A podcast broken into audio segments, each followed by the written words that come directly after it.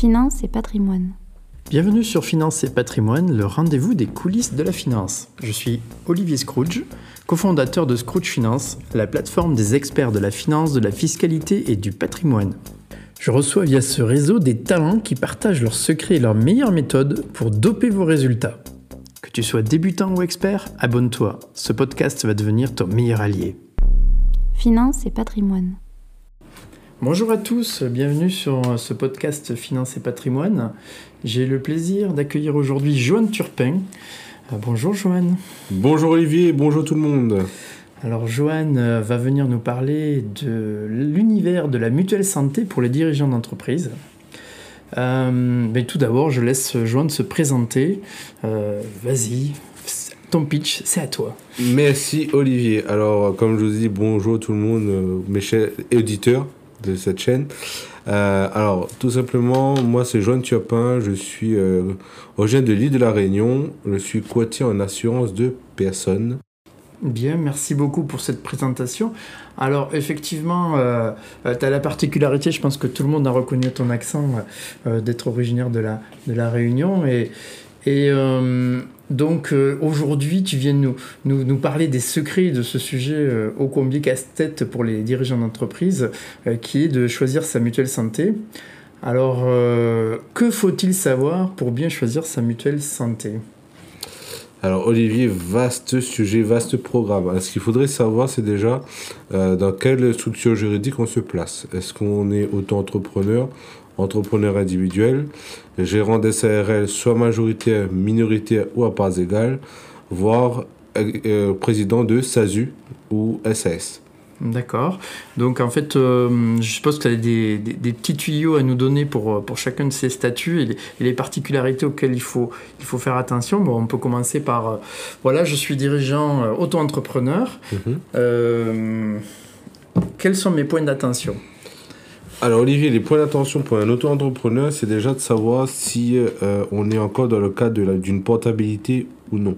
Alors, la portabilité, ça va être très simple, c'est quand je suis salarié et je quitte une entreprise où j'étais euh, plus d'un an dans celle-ci, j'ai le droit de garder pendant un an la mutuelle que l'entreprise m'a proposée, donc la mutuelle collective. Une fois le délai de la portabilité euh, fini, c'est là que la fameuse problématique va se poser de faire le choix de sa mutuelle. Donc là, tout simplement, quand on est auto-entrepreneur, ce qui va se faire, vous avez plusieurs cas de figure. Le cas numéro un, si vous êtes un auto-entrepreneur qui est seul, donc là, vous allez prendre une mutuelle individuelle. Donc là, je vous donnerai des petites pistes par la suite. Si vous êtes un entrepreneur euh, donc qui a de la famille, donc les enfants, donc là, vous pouvez aussi les mettre sur le contrat individuel, bien évidemment, sachant que pour la petite astuce, si vous êtes rattaché euh, par rapport à Amélie au niveau de votre euh, attestation de droit, vous pouvez rattacher vos enfants comme ayant droit. L'avantage, c'est qu'en tant qu'indépendant, vous avez des réductions, que ce soit pour vous et vos enfants. Le dernier, euh, la dernière petite astuce en tant qu'auto-entrepreneur, si vous êtes une famille recomposée ou pas, et que monsieur ou madame travaille dans le sein au sein d'une entreprise et qui a une mutuelle collective, vous pouvez bien évidemment être rattaché à celle-ci. Mais là, c'est plus au euh, conjoint. Ça peut être avantageux ou pas.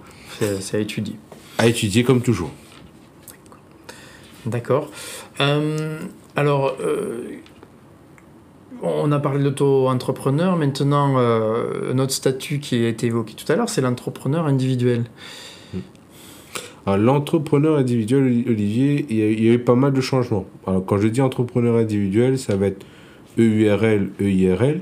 Euh, maintenant, de, plus en plus, on, on va parler de l'EURL et moins de l'EIRL parce que ça va remplacer le libellé entrepreneur individuel. La petite subtilité par rapport à un auto-entrepreneur, et ça, c'est euh, une autre astuce que je vous donne.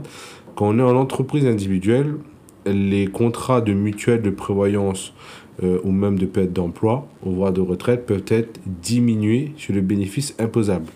Donc c'est un avantage fiscal qu'on appelle tout simplement Madelin, qui existe depuis 1994, euh, cette loi, pour euh, protéger et favoriser l'entrepreneur individuel. Donc pour faire, on va dire, pour reformuler de manière très simple, je suis entrepreneur individuel, je prends une mutuelle pour moi et ma famille, ben aujourd'hui je peux déduire mes cotisations sur mon bénéfice imposable à la fin de l'année.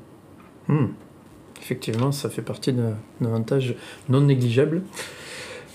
Euh, si je suis dirigeant de SASU ou de SAS Alors, SASU, SAS, on va dire aujourd'hui, c'est le statut juridique en poupe en ce moment. Euh, beaucoup veulent ce statut pour beaucoup de raisons. Euh, moi, le point de vigilance qui sera à maintenir, c'est tout simplement posez-vous la question si vous, vous, si vous, vous versez pardon, une rémunération ou pas, ou si c'est pas rémunération, un dividende.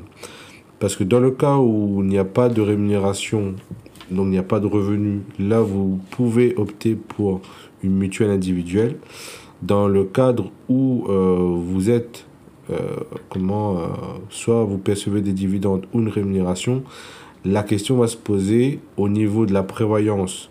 Donc là, c'est pas un sujet, mais je vous donne quand même l'info. Prévoyance collective qui est obligatoire. Et pour la mutuelle, ça sera à partir du premier salarié dont vous ne faites pas partie.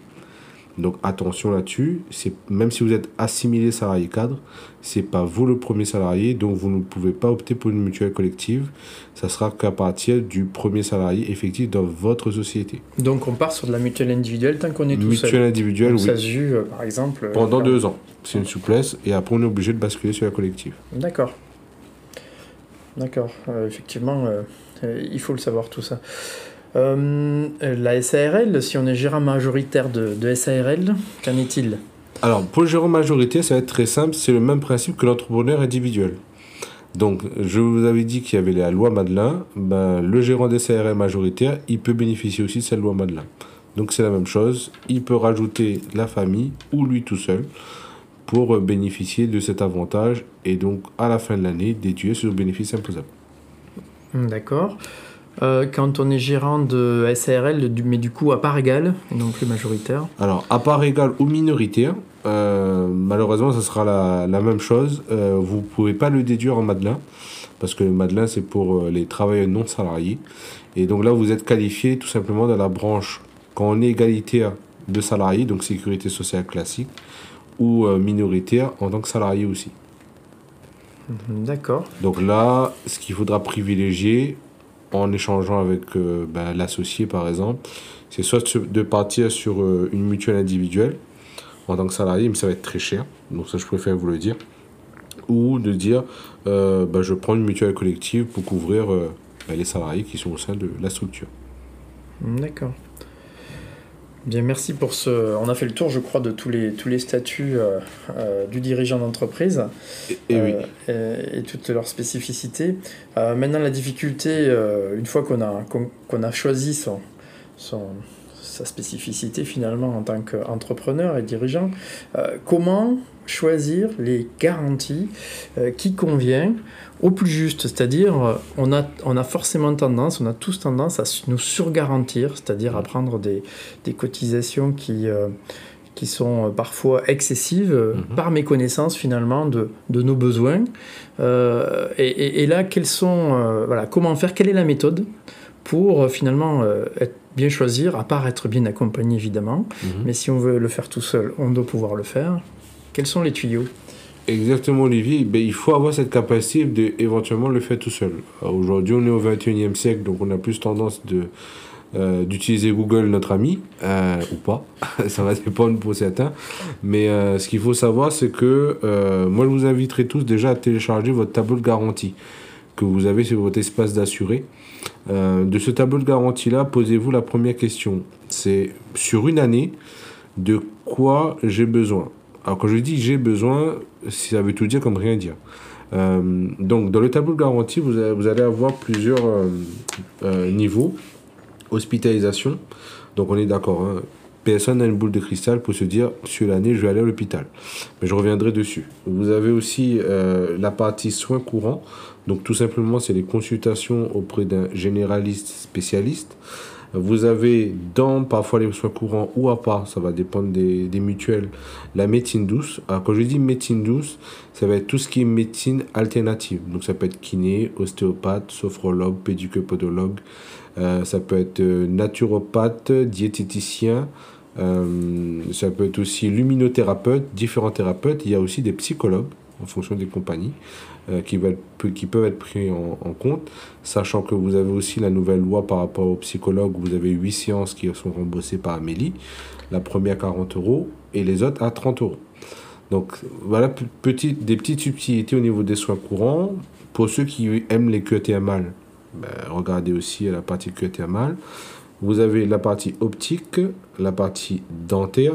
De l'optique, s'il faudra savoir c'est est-ce que j'ai des lunettes simples ou complexes, rassurez-vous, vous allez voir votre ophtalmo, il va vous expliquer. Vous n'êtes pas tout seul. Euh, et après, pour euh, la partie dentaire, c'est de savoir si je dois faire des implants, des prothèses, des couronnes, ou si c'est le simple détratrage, le suivi euh, réglementaire. Donc, et surtout le dernier sujet, les appareils auditifs. Parce que bon, c'est sûr que quand on est jeune, ça va, euh, mais euh, ça reste quand même un, fort budget. Donc voilà un petit peu les petites astuces déjà que vous, pouvez euh, cibler dans la lecture de votre tableau de garantie et vous poser cette première question, de quoi moi, individu, j'ai besoin?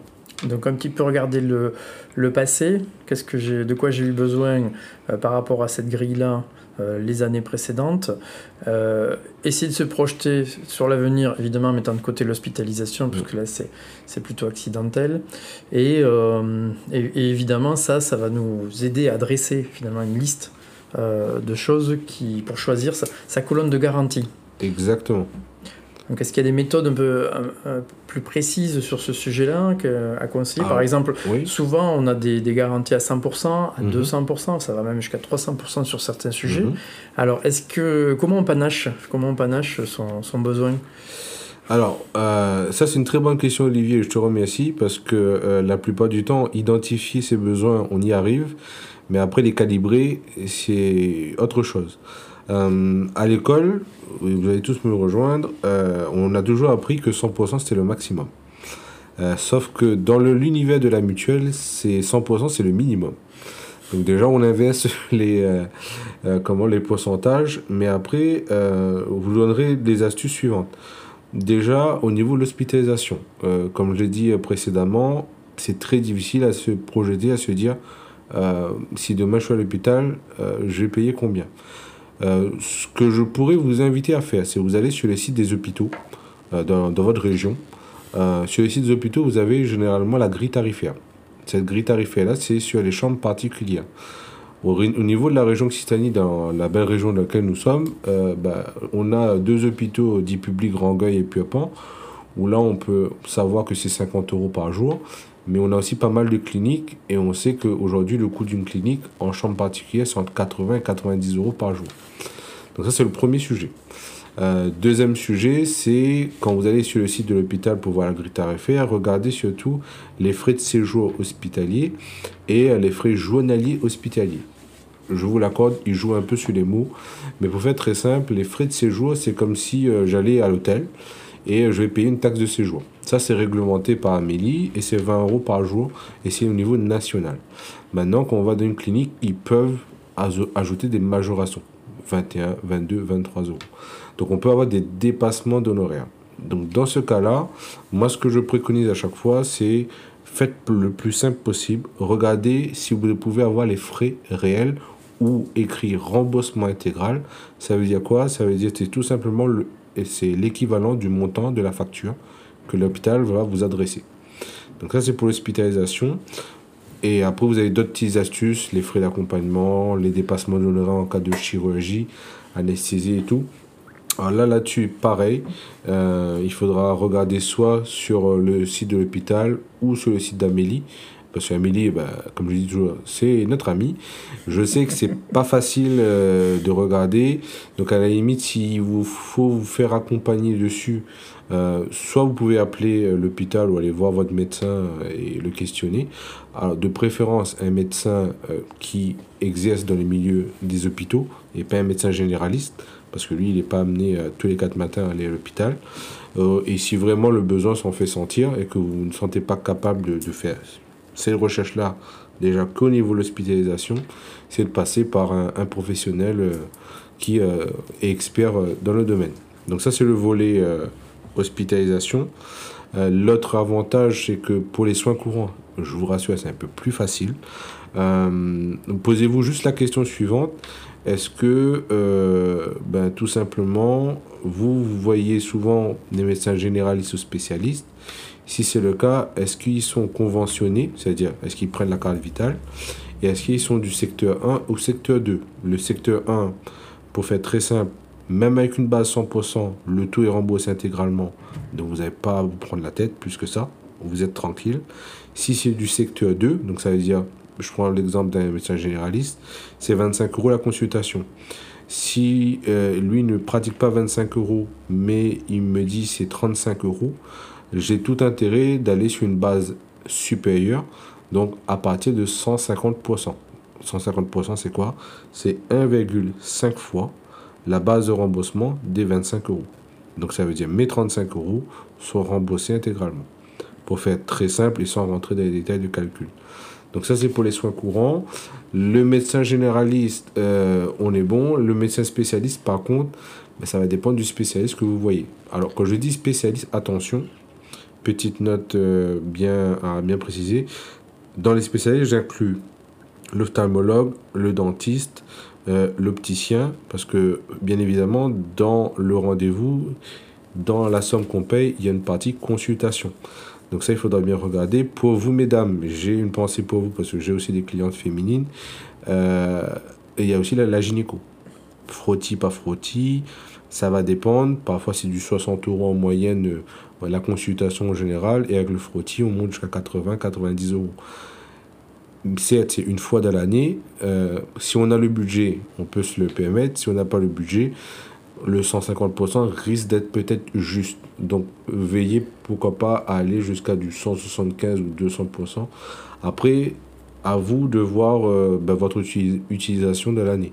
Si vous ne rencontrez pas forcément ou vous n'avez pas d'utiliser à rencontrer euh, votre médecin euh, tous les 4 matins, ben, je vous conseillerais plus du 150%. C'est quand même une base raisonnable et ça permet de couvrir même en cas de, de petite surprise, d'accident ou autre. Euh, mais euh, si vous allez au-delà, sachez que oui, vous serez remboursé, mais l'inconvénient, ça sera un impact aussi sur la cotisation. Donc, au niveau de l'entre vous, entrepreneur aujourd'hui, parce que le message s'adresse à vous quand même, sachez que la différence par rapport à un, salarié qui prendrait une mutuelle comment en complément, c'est que d'ordre déjà, en règle générale, vous avez quand même moins 20% euh, sur les cotisations euh, à l'année. Donc c'est quand même énormissime euh, quand vous faites des devis de contrat. Donc c'est pour ça que... Ça c'est un bon moyen de, de limiter directement le, coût. C'est bon. Ça. Après ça, ça, ça, a une contrainte de faire faire ces devis, mais effectivement...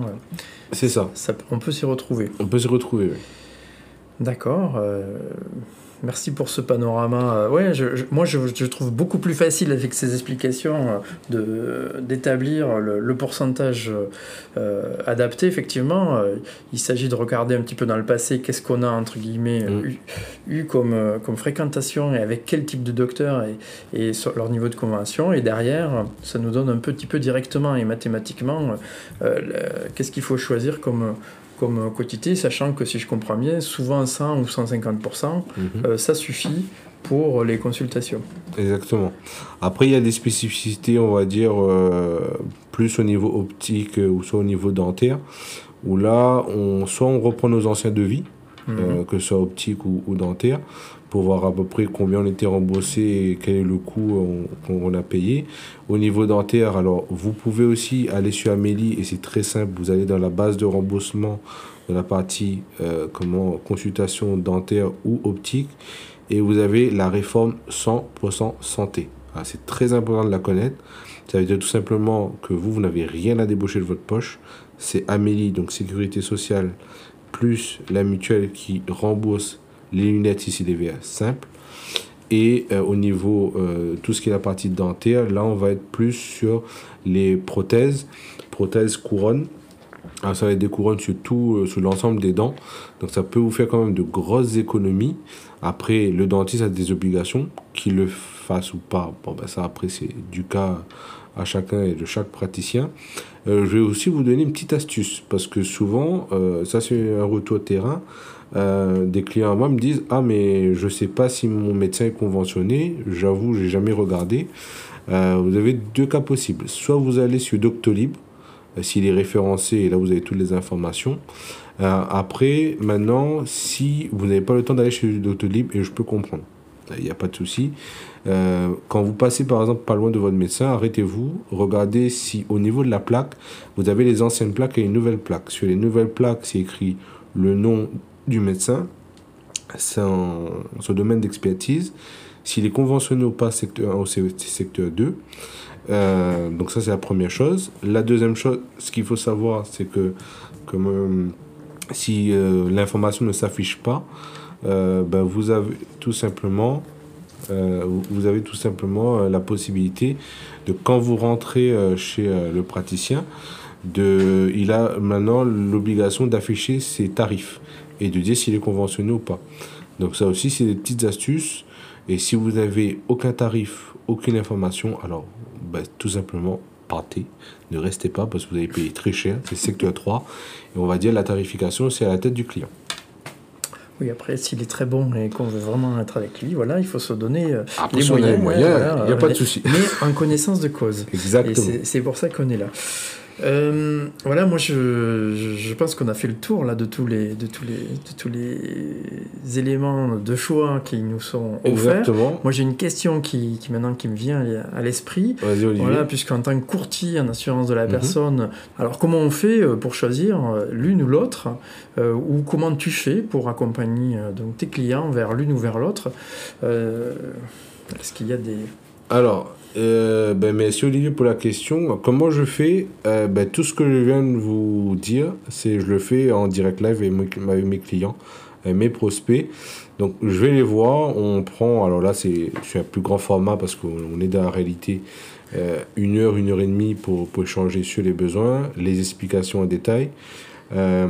après le but c'est de repartir de là quand même avec quand même pas mal d'informations au niveau des besoins, au niveau de la famille, quand surtout il y a des besoins familiaux. Et euh, à moi de faire le job, donc faire les, les recherches approfondies, les calculs. Si j'ai des devis, c'est encore mieux parce qu'on peut vraiment se rapprocher de la réalité. Euh, donc c'est ça, c'est ma méthode, on va dire, mon quotidien. Euh, il y aura juste peut-être pour les, les personnes qui passent par une mutuelle collective. Donc là, je pense au président de, de SASU avec un salarié ou un alternant, quand eux ils vont prendre la mutuelle collective, euh, là ça va être très simple. Ça ne sera pas forcément le besoin, ça sera dans un second temps. Là, ça sera plus le code APE et le code NAF, qui est euh, ben, sur l'INSEE ou le CABIS. Et euh, après, c'est en fonction de la convention collective auquel il est rattaché. Et c'est la convention collective qui définit une base. Et on voit si cette base-là est satisfaisante ou si on l'améliore. Donc, je ne vais pas dire que c'est un peu plus simple, Mais euh, après, si c'est un métier de l'humain, c'est de l'échange. Donc c'est pour ça que moi, je préconise quand même qu'il faut être à l'écoute de ses clients pour pouvoir avoir les meilleurs contrats possibles. Et en règle générale, la vie est bien faite. Quand les besoins sont bien exprimés et qu'on comprend les choses, le prix il est forcément raisonnable. D'accord, et au plus juste. Parfait. Merci beaucoup, Johan, pour tous ces, pour tous ces tuyaux, pour tous ces, toutes ces indications sur, sur ce sujet-là. Et puis, euh, ben, au plaisir de te revoir dans un prochain podcast. Je te remercie beaucoup. Ben écoute, c'est moi qui te remercie, Olivier, pour l'invitation. Ben, au plaisir de vous retrouver dans la joie, la bonne humeur et le soleil dans le cœur. On s'est bien dit. Au revoir. Au revoir. Finance et patrimoine. Si vous avez écouté jusqu'ici, c'est que vous avez aimé cet épisode. Alors partagez-le ou laissez-lui 5 étoiles sur Apple Podcast. Ce podcast est rendu possible par Scrooge Finance, la plateforme des experts en solutions financières, fiscales et patrimoniales pour vos projets de vie personnels et professionnels. Que ce soit pour lancer un projet, préparer sa retraite, investir pour l'avenir ou bien simplement faire un bilan pour explorer les possibles, rendez-vous sur www.scrooge.finance. A très bientôt pour un nouveau podcast Finance et patrimoine, les secrets backstage. Finance et patrimoine.